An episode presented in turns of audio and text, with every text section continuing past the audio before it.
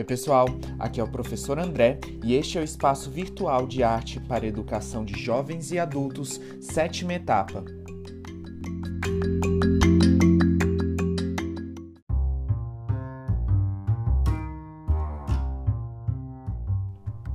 Nesta semana, iremos estudar a missão artística francesa através do texto Um Retrato do Brasil Colônia.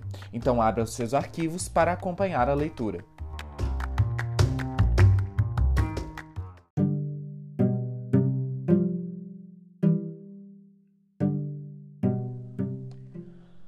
Ao longo da história, artistas de diferentes nacionalidades representaram aspectos sociais do Brasil em suas obras.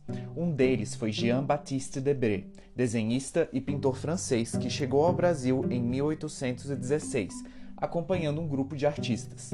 Debré foi responsável pela primeira exposição pública de arte realizada na colônia, em 1829 o prestígio de Debré deveu-se, sobretudo, a desenhos, estampas e gravuras que produziu para representar a sociedade brasileira no início do século XIX. Debré retornou para a França em 1831. Jean-Baptiste Debré procurou representar imagens que não mostrassem o Brasil apenas como um lugar exótico. Além de pintar paisagens naturais em várias obras, ele registrou cenas do cotidiano de várias camadas da sociedade do início do século XIX. Para os historiadores, essas obras são consideradas importantes documentos para registrar aspectos da formação da identidade brasileira. Entre 1834 e 1839, o artista publicou em Paris, na França, Viagem Pitoresca e Histórica ao Brasil. Essa obra, em três volumes, reúne mais de 150 pranchas, acompanhadas de textos que apresentam um complexo registro social e cultural da sociedade brasileira da época de Debré. O primeiro volume é dedicado à representação dos grupos indígenas e de aspectos naturais. O segundo aborda o cotidiano dos africanos escravizados e dos brancos pobres. O terceiro registra cenas da corte e das elites. A técnica comumente utilizada pelo artista para colorir suas obras era aquarela, pintura com tintas que se dissolvem em água.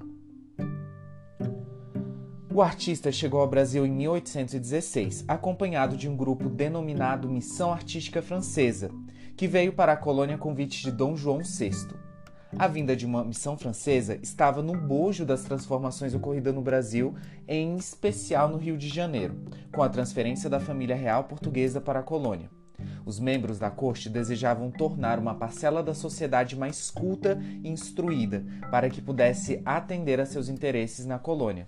Para isso, foram tomadas diversas medidas, como a fundação da Real Biblioteca em 1810, do Real Teatro de São João em 1813 e da Escola Real das Ciências, Artes e Ofícios em 1816, que, em 1826, passou a ser denominada Academia Imperial de Belas Artes. Além de Debré, faziam parte da missão francesa outros artistas. Um deles era Nicolas Antoine Taunay. Taunay destacou-se na produção de pinturas do gênero paisagem. Com a chegada de artistas como Debré e Taunay, aconteceram algumas mudanças no cenário artístico brasileiro.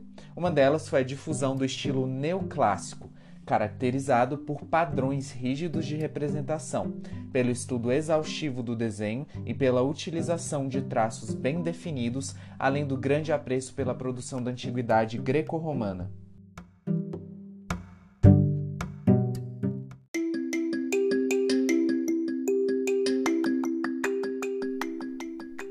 Bom, agora está na hora de realizar a nossa atividade. Espero que vocês tenham gostado e até a próxima!